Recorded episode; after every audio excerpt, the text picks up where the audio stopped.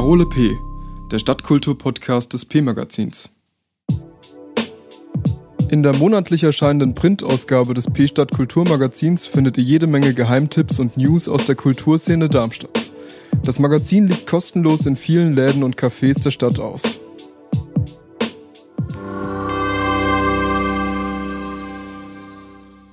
Die Darmstädter BMX-Szene kann ihr Glück kaum fassen. Denn im Bürgerpark gibt es nun eine neue BMX-Anlage der Superlative.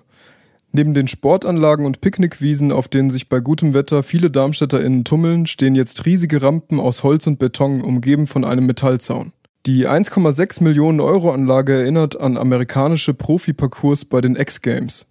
Dass es jetzt sowas in Darmstadt gibt, ist wirklich abgefahren. Der neue Park wurde als Ersatz für den BMX-Park an der Stadtmauer gebaut. Dieser musste nämlich einem Neubau der Heinrich-Hoffmann-Schule und einer Kindertagesstätte weichen. Der alte Park an der Stadtmauer war seit den 90er Jahren die Residenz des ersten Darmstädter BMX- und Skatervereins.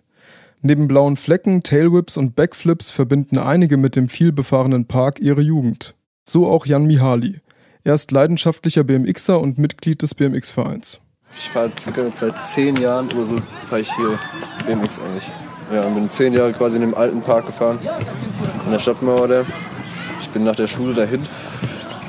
Hier, da waren immer die Freunde natürlich, weißt du, immer abends Bierchen getrunken und weiß nicht, die Freizeit halt verbracht. So, ne? Der alte Park war nicht nur für Jugendliche interessant, er war auch durchaus familientauglich. Also früher, das, ich sag mal vor zehn Jahren, als ich angefangen habe, waren noch so die Älteren da, die 20er, 30er, weißt du, so in dem, in dem Alter, die waren da eher verbreitet. Und dann gab es halt vor fünf Jahren, sag ich mal, so einen Umschwung, wo dann die Jungen halt irgendwann die Alten geworden sind. Die Alten haben Familie bekommen, weißt sind halt nicht mehr so auf Fahren gegangen. Jetzt sind wir so die Alten. Und aber ansonsten, da kommen immer Kids mit ihren Eltern, auch Kleine mit Scooter, Blades etc., weißt du. Um den Park über die Jahre fahrtauglich zu halten, steckten die BMXer viel Arbeit in die Wartung der Holzrampen. Tom Schorb, der Vizevorsitzende des ersten Darmstädter BMX- und Skatervereins, erinnert sich. Im Prinzip fängst du an zu reparieren und wenn du fertig bist, ist es am Anfang wieder morsch und musst gerade wieder durchreparieren. Also das war so ein stetiges Ding. Dass der Park an der Stadtmauer abgerissen werden soll, stand schon öfters auf der Tagesordnung. Doch die BMXerInnen kämpften immer wieder für den Erhalt ihrer geliebten Selfmade-Anlage. So auch zum Beispiel, als die Stadt mit dem Gedanken spielte, auf dem Gelände ein Parkhaus zu errichten. Damals organisierten sie Protestaktionen wie Fahrradstreiks. Doch als Mitte letzten Jahres bekannt wurde, dass die Stadt den Park nun endgültig abreißen will, lief es anders als die Jahre davor. Mit der Stadt kam das ursprünglich so zustande, weil eben der Skatepark an der Stadtmauer seit Mitte 90er, Anfang 90er existiert hat und viel Jugendarbeit passiert ist. Also deswegen hat die Stadt gesagt, naja, ihr seid förderungswürdig. Es wäre schlimm, wenn es jetzt wegbricht. Ihr macht was für die Jugend, holt die von der Straße sozusagen. Und wir wollen hier eine Schule hinbauen. Also, naja, es ist unumgänglich, dass die Schule hinkommt, aber wir bringen euch Ausgleichsfläche, weil eben viel passiert ist die letzten Jahre. Tom studiert Architektur an der TU Darmstadt.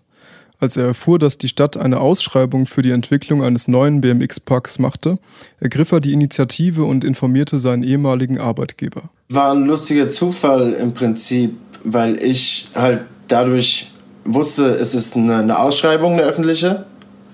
Und ich hatte halt in Semesterferien in dem Landschaftsarchitekturbüro in Köln gearbeitet, die jetzt im Endeffekt auch den Auftrag bekommen haben. Und habe dann einfach nur meinem Chef Bescheid gesagt, habe gemeint, guck mal, es gibt eine Ausschreibung, bewirb dich mal. Und es gibt halt auch nur eine Handvoll Planungsfirmen in ganz Deutschland. Und davon ja, konnte er scheinbar überzeugen bei der Stadt. Und dann gab es wiederum Meetings, also in, in Rücksprache mit Landschaftsarchitekturbüro, Technisches Rathaus Stadt und BMX-Verein. Haben wir uns zweimal getroffen, haben Rücksprache gehalten, haben gesagt, ah ja, das könnte man auch ändern an den Plänen und das gefällt uns ganz gut und jo, einfach ausgetauscht. So kam es, dass die Mitglieder des BMX-Vereins quasi ihren Traumpark mitdesignen durften. Ich habe eine kleine Skizze angefertigt, ursprünglich mal für den Mitarbeiter von einem Architekturbüro, die es geplant haben. Rodrigo Vidales heißt er, so ein Argentinier, der selbst auch BMX fährt. Ähm, der hat eben viel an dem Projekt gearbeitet. Und dem, der hat mich dann gefragt, naja, was hätte ich denn für Ideen? Und es gibt so einen ikonischen Ähm, Pool in den USA gab es den früher. Little Devil war eine BMX-Firma und die hatten hier hinten in ihrem Warenhaus einen Pool und der hatte so eine ganz bestimmte Form. Und da habe ich ihm eine Skizze geschickt. Und im Endeffekt ist der Betonteil, also dieser Betonpool am, der, am neuen Skatepark, am Bürgerpark, der Form vom Little Devil Pool nachempfunden. Für die BMXer ist mehr als nur ein Ersatzpark rausgesprungen. Die rund 2500 Quadratmeter große Anlage hat viele Vorzüge. Deshalb, ich sage auch jetzt, wann halt am Anfang war mir traurig, weil Stadtmauer ist schon, sag ich mal, eine geile Kulisse. Wo gibt's sowas? Ein Skatepark an der Ruine, weißt du, das ist auch eigentlich so ein Traumding. Aber jetzt, wenn wir das gesehen haben, und jetzt hier im Bürgerpark, weißt du, jetzt können die Freunde hier auf der Wiese picknicken, Basketball spielen, Fußball spielen. Also ich glaube, das ist halt der neue Place to be, glaube ich, hier im Sommer. Also es ist riesig, es ist mega, unglaublich auf jeden Fall. Ich bin immer noch etwas überwältigt. Das ist wie wieder 14 sein und ans Skatepark fahren.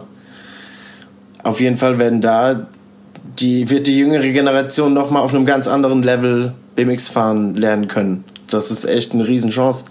Also wenn ich mir überlege, ich habe damals angefangen in Mannheim auf einem Skatepark, der ist total, also da waren nur kleine Rampen, nur flach, nur daneben eigentlich.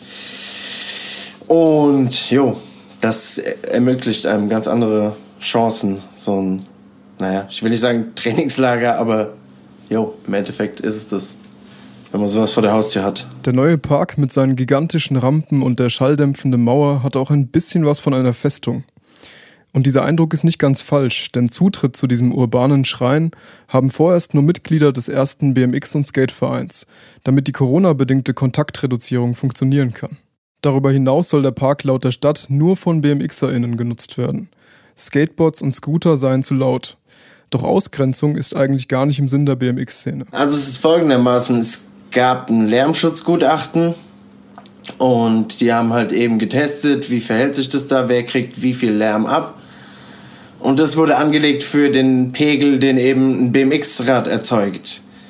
Und ein Skateboard oder ein Scooter mit härteren Rollen ist halt lauter. Und deswegen ist diese Lärmschutzwand, diese gigantische, die ist ausgelegt für den Lärm von BMX-Rädern und nicht für den Lärm von Skateboards. Sonst wäre die wahrscheinlich immer doppelt so hoch oder doppelt so breit, ich weiß nicht. Jedenfalls ist es so auf dem Papier. Ähm, wie es im Endeffekt gehandhabt wird, also ich werde niemanden da wegschicken, der mit dem Skateboard oder mit dem Scooter da steht. Und ich glaube, das geht vielen von der Szene auch so weil das einfach eine friedliche Koexistenz eigentlich ist. Wir sind da auch am, am Plaza, der da 500 Meter entfernt ist, auch im Bürgerpark, sind wir genauso jahrelang gefahren. Und ja, also klar, wenn das Ordnungsamt da steht und sagt, die Anwohner haben sich jetzt zum dritten Mal beschwert und es geht nicht, dann, dann müssen die Skater da halt, ja, weiß ich nicht, eine Lösung finden. Es wäre schade, es wäre richtig schade. Ich fände es schlimm auf jeden Fall, aber yo, ähm, ich glaube nicht, erstmal. Ich weiß nicht, ob man das so in den Medien thematisieren sollte, aber eigentlich glaube ich, dass es die Lärmschutzwand ist ausreichend. Vor allem die Skateboarder fahren sowieso nur den Betonpool und da ist nahtlos komplett ruhig. Also wenn du da mit dem Skateboard durchfährst, hörst du nicht viel. Auf den Holzrammen scheppert ein bisschen, aber jo. Ja, für mich sind alle willkommen. Ungeachtet der Tatsache, dass sie den neuen Park zumindest offiziell gar nicht fahren dürfen, scheinen die Darmstädter SkaterInnen von der Bauart der neuen Rampen sowieso nicht besonders angetan zu sein. Der Park ist ja eh irgendwie so übelst BMX aus, ausgerichtet. So. Ja. Also, es gibt so einen Street-Bereich, es gibt noch eine kleine Bowl, aber der Rest so. Ja. Also der Park ist so groß, bist, der Park ist, keine Ahnung, ja, genau, so groß. Genau. Das ist Für Skater relevant ist so, so ein kleiner Teil vielleicht. Also das andere kann man schon auch fahren, aber es ist halt schon sehr auf BMX ausgelegt. Das ist ja auch nur der quasi Ersatz für die Stadtmauer, die abgerissen wurde. Während die neue BMX-Anlage im Bürgerpark einen Vibe von Olympia und X-Games versprüht, sieht es für die Vertreter in der Skateboard-Community eher mau aus, was geeignete Plätze zum Fahren betrifft. Der einzige öffentliche Skatepark ist der kleine flache Plaza, der seit elf Jahren im Bürgerpark steht. David Ehrenpreis ist dort regelmäßig mit dem Skateboard unterwegs. Er sagt, dass der Platz der wachsenden Skate-Community nicht mehr gerecht wird. Der Plaza ist einfach wirklich nicht groß. Und wenn ich jetzt die letzten paar Male Skaten gehen immer so angucke, es kommen immer mehr Menschen in den Plaza. Klar ist auch der Corona-Pandemie geschuldet. Aber es kommt auch immer mehr Nachwuchs, immer mehr, mehr, mehr kleinere Jungs kommen in den Skatepark und fangen an, irgendwie ihre ersten Ollies zu machen, fahren ein bisschen durch den Skatepark durch und so weiter und so fort. Und das ist, das wird auf jeden Fall irgendwann mal einfach komplett aus den Nähten platzen, würde ich behaupten. Vor allem, wenn es so weitergeht und nicht unbedingt stagniert, was ich natürlich nicht hoffe, weil die Szene soll ja weiter, weiter wachsen und auch immer mehr Stimme in Darmstadt bekommen, weil das ist auch noch so eine so eine Sache in Darmstadt, dass, also ich glaube es zumindest, es kommt einem auf jeden Fall so vor, als, als würde die Stadt Skater nicht unbedingt sehr, sehr mögen. So, weil ähm, es war ja auch mal geplant, ein neuer, neuer, wirklich neuer Skatepark für Skater zu bauen in Darmstadt. Weil der, der alte Park in Bessungen ähm, abgerissen werden sollte und dafür dann halt ein neuer Park entstehen sollte. So dann, dann hat die Stadt halt diesen, diesen Park abgerissen, alles abgebaut, ähm, dann an einen Ort verwahrt, so lange bis halt der neue Park gebaut werden sollte. Und kurz vor Beginn des Baus war es dann irgendwie so, dass plötzlich, ganz plötzlich, die Umweltbehörde dazwischen gegrätscht ist, weil sie gemeint haben, dort, wo der Park gebaut werden sollte, dürften die Flächen nicht versiegelt werden. So, und äh, seitdem stehen die Rampen eben auch. Äh, ich weiß gar nicht, wo sie stehen, aber sie stehen und verschimmeln und verkommen und fallen auseinander aufgrund von Verwitterungen und was weiß ich was allem. Und letztendlich wurde einfach alles auf Eis gelegt. Und keiner schafft es mehr, sich so wirklich darum zu kümmern, dass sich da wieder was bewegt. Dass die Skateboarding-Szene in Darmstadt im Vergleich zur BMX-Szene weniger Erfolge bei der Kommunikation ihrer Interessen mit der Stadt verzeichnet, könnte daran liegen, dass sie momentan noch sehr unbürokratisch organisiert ist. Die BMXerInnen haben schon seit fast 30 Jahren einen eingetragenen Verein und sind erfahren darin, mit der Stadt Gespräche zu führen. Sie haben sich sozusagen in die Lokalpolitik reingefuchst. Ein solches bürokratisches Sprachrohr hatten die Skater in Darmstadt nicht, bis vor eineinhalb Jahren der Verein Love Skateboarding Darmstadt gegründet wurde. David ist der zweite Vorstand des Vereins. Und das war auch unser Gedanke dahinter. Und wenn wir, als wir diesen Verein aufmachen wollten, dass wir einfach endlich mal anfangen, die Stimmen der, der Skater zu sammeln und dann praktisch als versammelte Truppe dann zur Stadt zu gehen und zu sagen, so hier, passt mal auf, so und so viele Leute haben diesen Wunsch, dass sich hier was verändert, dass sich hier was tut und wir haben Ideen und Vorschläge und sind auch absolut bereit, selbst die Arbeit da reinzulegen, solange wir auch die Unterstützung der Stadt haben und sie auch bekommen. Und ja, genau, das, das war der Plan, um die Szene einfach weiter zu fördern, weil, weil genau das fehlt halt in Darmstadt, was die Skate-Szene angeht. Ähm, auch wenn der BMX-Verein dort ist, dort haben wir dann halt das Problem gesehen, weil die haben uns angeboten von wegen, okay, ihr kommt in unseren Verein und dann dann sind wir noch mehr Leute und haben eine noch größere Stimme. Haben wir uns gedacht, ja, ist cool. Allerdings auf der anderen Seite haben wir uns auch gedacht, es würde zu, zu vielen äh, Interessenskonflikten führen. Einfach weil, weil Skater und BMXer wollen am Ende des Tages doch schon noch verschiedene Dinge. Und deswegen haben wir uns gedacht, wir gründen diesen reinen Skateboarding-Verein, dass dementsprechend auch Interessen gewahrt werden auf, beide, auf beiden Seiten. Und ja, genau. Allerdings ist es halt ein bisschen ins Stocken gekommen, weil es eben Probleme bei der Eintragung des Vereins gibt. Ich weiß jetzt nicht genau, wie weit das schon mit dem Verfahren ist, ob der neue Antrag schon eingereicht wurde. Allerdings ist es auf dem Weg. So, so viel kann ich auf jeden Fall versprechen. Und äh, die Jungs, die da dahinter stehen, letztendlich mehr als ich, sage ich mal, ähm, die haben auf jeden Fall auch einiges vor und wollen einiges umsetzen. Tom vom BMX-Verein hat gute Erfahrungen in der Zusammenarbeit mit der Stadt gemacht. Er sieht auch für die SkaterInnen bessere Chancen, sobald diese ihre Interessen mit Hilfe eines eingetragenen Vereins vertreten können. Also so bürokratische Prozesse dauern halt immer ein bisschen länger.